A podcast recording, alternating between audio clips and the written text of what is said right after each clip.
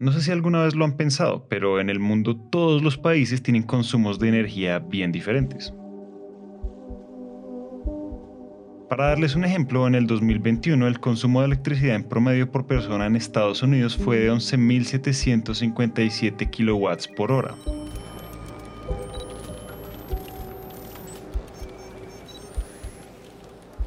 Que equivale a que cada una de esas personas hubiera tenido prendidos 5.344 computadores al mismo tiempo durante 10 horas. Y esto humanamente sería imposible.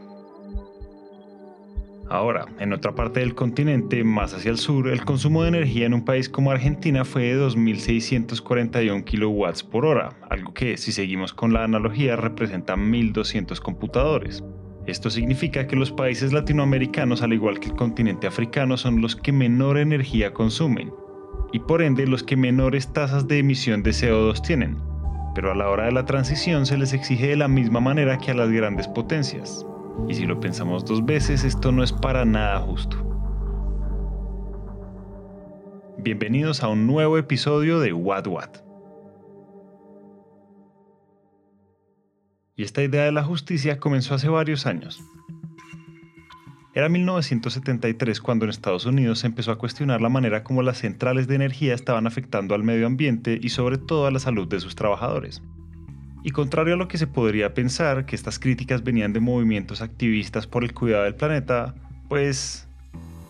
Viene desde el mundo sindical, de los sindicatos de trabajadores de empresas extractivas o de empresas como fósiles, por así decirlo, en el norte global. El movimiento sindical al que se refiere Javier Alecour, nuestra invitada de hoy, es el de Tony Matsuki, un hombre que se encargó de liderar todo un movimiento por la transición justa.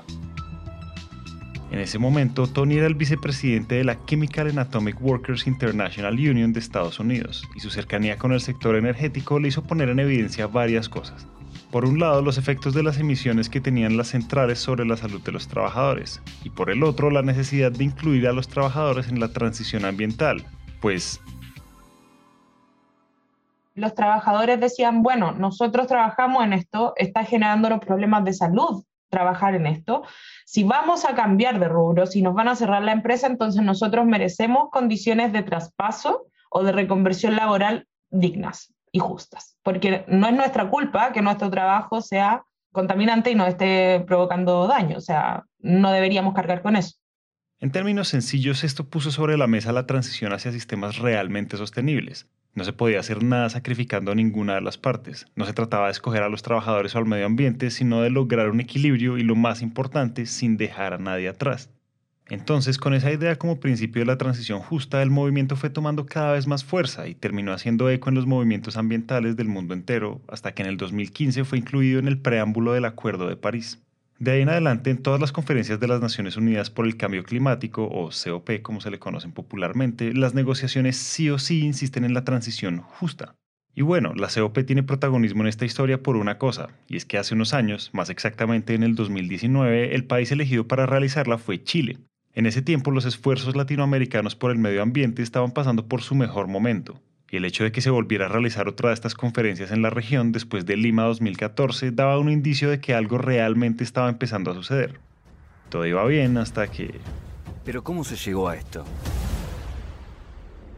El 6 de octubre, a las 0 horas, comenzó a regir el aumento en el precio del pasaje del metro. Los primeros en protestar son estudiantes. Esta movilización social que continuó varios meses hizo que el expresidente Sebastián Piñera cancelara el evento de la COP y este terminó realizándose en España. Sin embargo, el descontento social y la frustración que los jóvenes sentían por el poco protagonismo que estaban asumiendo los gobiernos latinoamericanos en estos encuentros por el cambio climático fue suficiente para que ellas y ellos hicieran algo diferente. Eh, empezamos a levantar una cumbre paralela con la sociedad civil y en esta cumbre elaboramos una carta de Santiago, por así decirlo, con un grupo de personas de otras organizaciones.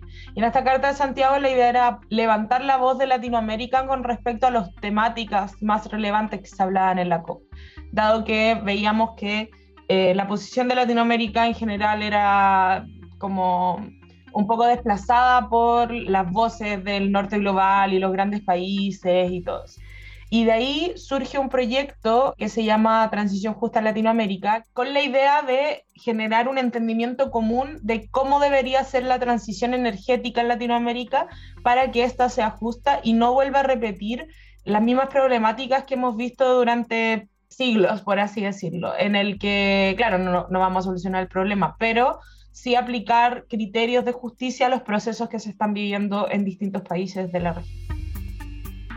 Algo que no les habíamos contado es que Javiera es una de las lideresas de este proyecto y es la directora ejecutiva de la ONG CEUS.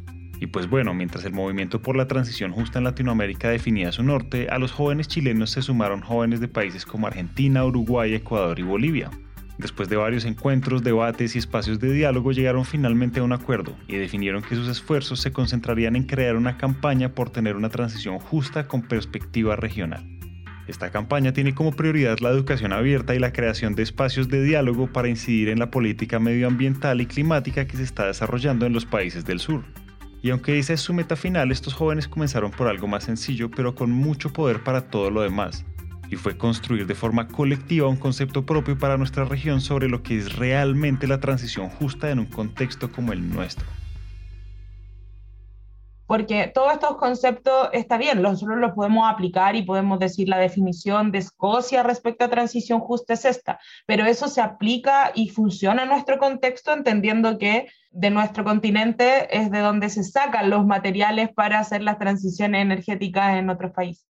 O por ejemplo, que según la CEPAL, del total de emisiones de CO2 que se fueron a la atmósfera en el 2019, Latinoamérica y el Caribe fueron responsables solo del 8.3% que por supuesto es un número alto, pero que en perspectiva con el 38% que generan China y Estados Unidos y que representa 19.800 toneladas de carbono que se van directo a la atmósfera, pues es poco.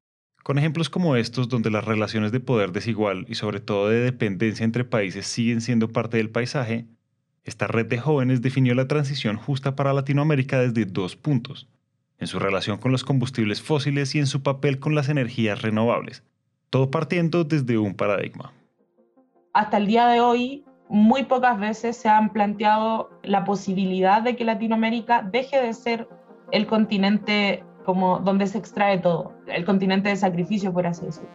Entonces, nosotros acá tenemos distintas realidades. Países que consumen combustibles fósiles para generar su energía, que no necesariamente lo producen o más que nada lo refinan, otros países que son productores de eso y extractores de eso, como lo son, por ejemplo, Argentina, en cierta parte Colombia, eh, Venezuela, en donde no puedes, por así decirlo, pensar en un futuro sin eso.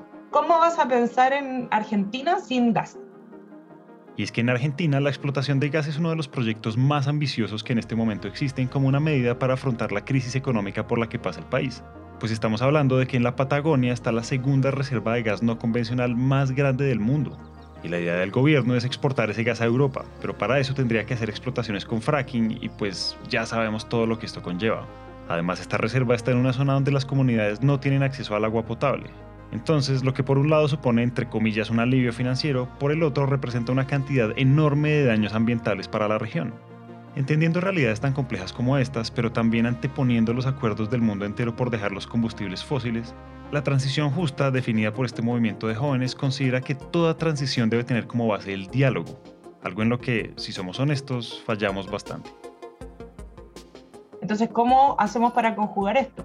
Incluir a sectores diversos es súper necesario. O sea, no puedes pensar una transición energética justa si no incluyes a los pueblos indígenas, si no incluyes a grupos vulnerables, si no incluyes a poblaciones, em, no sé, pequeñas aisladas, si no incluyes a la sociedad civil, a las empresas también, a los gobiernos. Tiene que ser un diálogo multisectorial. Y eso es algo que nosotros consideramos fundamental cuando hablamos en la región de eso, porque si no, queda cojo, queda cojo y se da paso a políticas que no abordan la problemática de manera correcta. Y ahí surge la necesidad de empezar a hacer articulaciones también a nivel latinoamericano e instalar esta demanda, como instalar ya con fuerza el hecho de que, bueno, no podemos seguir con este tipo de economía. Em, tenemos que pasar a una economía post-extractivista en donde de a poco generemos este cambio cultural, por así decirlo, de que no podemos vivir de lo que extraemos de la tierra, de aquí a mucho más porque primero no nos queda tiempo y segundo, eso se va a acabar en algún momento y tercero, nos está matando a nosotros mismos. Esto que dice Javiera tiene un gran punto, pues es necesario que los gobiernos y las empresas que por años han explotado los combustibles fósiles generen soluciones reales de transición. Pues la transición no se trata de cerrar las plantas productoras de energía y ya, porque al final acá estamos hablando de familias enteras que toda la vida han subsistido ya sea de los trabajos en estas plantas o de la energía que producen. Y aunque en Latinoamérica los ejemplos con transición justa por ahora son la excepción y no la regla, acá queremos contarles lo que viene haciendo Chile.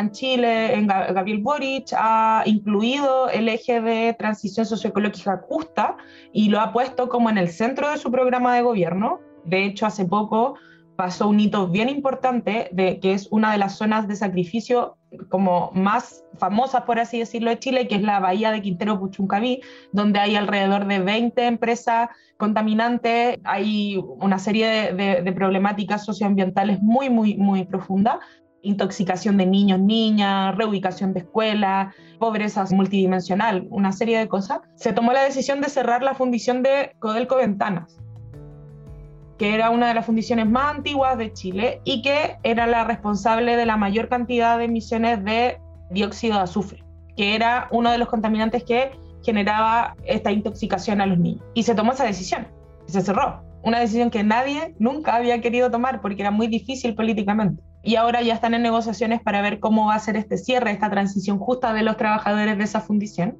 Y ahí es cuando empezamos a hablar ya de transición justa, y porque no es solamente cambiar la matriz económica, es cambiar trabajo. Siente que su abuelo, su bisabuelo creció en eso. Este ejemplo en Chile le da fuerza a una idea que impulsa la transición justa y es que la agenda ambiental debe ir alineada con la equidad social. Pero ojo, en Latinoamérica la transición justa no se queda en los retos y las oportunidades que tiene dejar los combustibles fósiles. Tenemos otra arista que está surgiendo, que es la de las energías renovables. Y cómo estas energías renovables, para generar la cantidad de energía que necesitamos y que vamos a necesitar en un futuro, básicamente vamos a tener que tener más aerogeneradores que personas en el mundo. Entonces ahí empezamos a ver eh, distintos problemas. A la gente le ponían aerogeneradores al lado, no había consulta al momento de poner, por ejemplo, sitios de paneles solares, hay cambios en, en los usos de suelo, pasan de ser suelos agrícolas a ser suelos de otra clasificación para poder poner esta, esta tecnología, lo cual también puede afectar en algún momento a la seguridad alimentaria y en general también a pequeños agricultores si es que esto se empieza a cambiar, porque no van a cambiarle los usos de suelo a los grandes agroexportadores, lo cambian a los pequeños agricultores, donde es más fácil. Y aparte, todo el tema de los materiales que se necesitan para eso y los desechos que producen.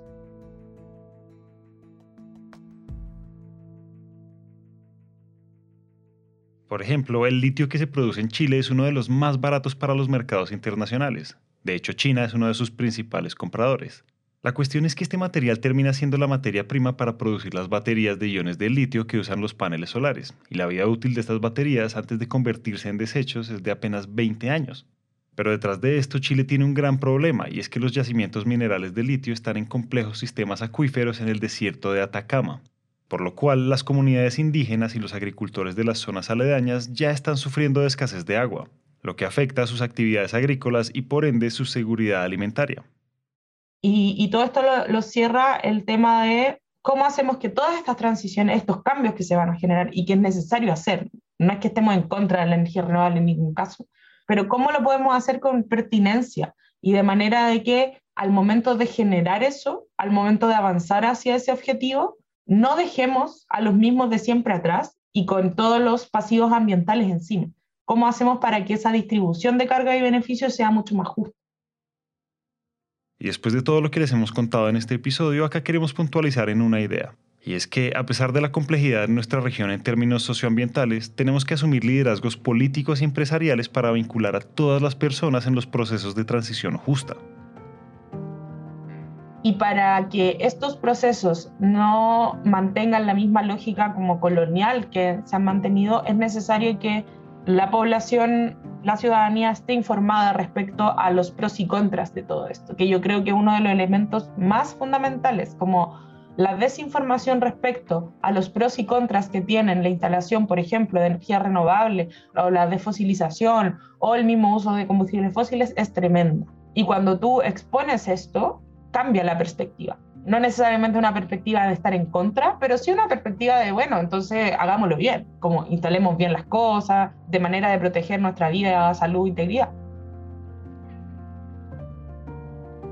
Hacer procesos de transición energética y hacerlos bien, como dice Javiera, a veces significa que primero hay que parar y entender cuál es el papel que ocupamos en este proceso. Porque en Latinoamérica tenemos la necesidad de escucharnos para actuar como continente y no como países aislados. Por eso la red de jóvenes por la transición justa en Latinoamérica se vuelve tan poderosa. Porque un día, bajo unas circunstancias que nadie pensó, un grupo de jóvenes entendió que la transición energética no es una moda, es la oportunidad que tenemos para reparar las cosas que hemos hecho mal y sobre todo que en nuestra región haya energía justa. No sabemos cuánto tiempo nos tome ese proceso, pero lo que sí sabemos es que ya está pasando.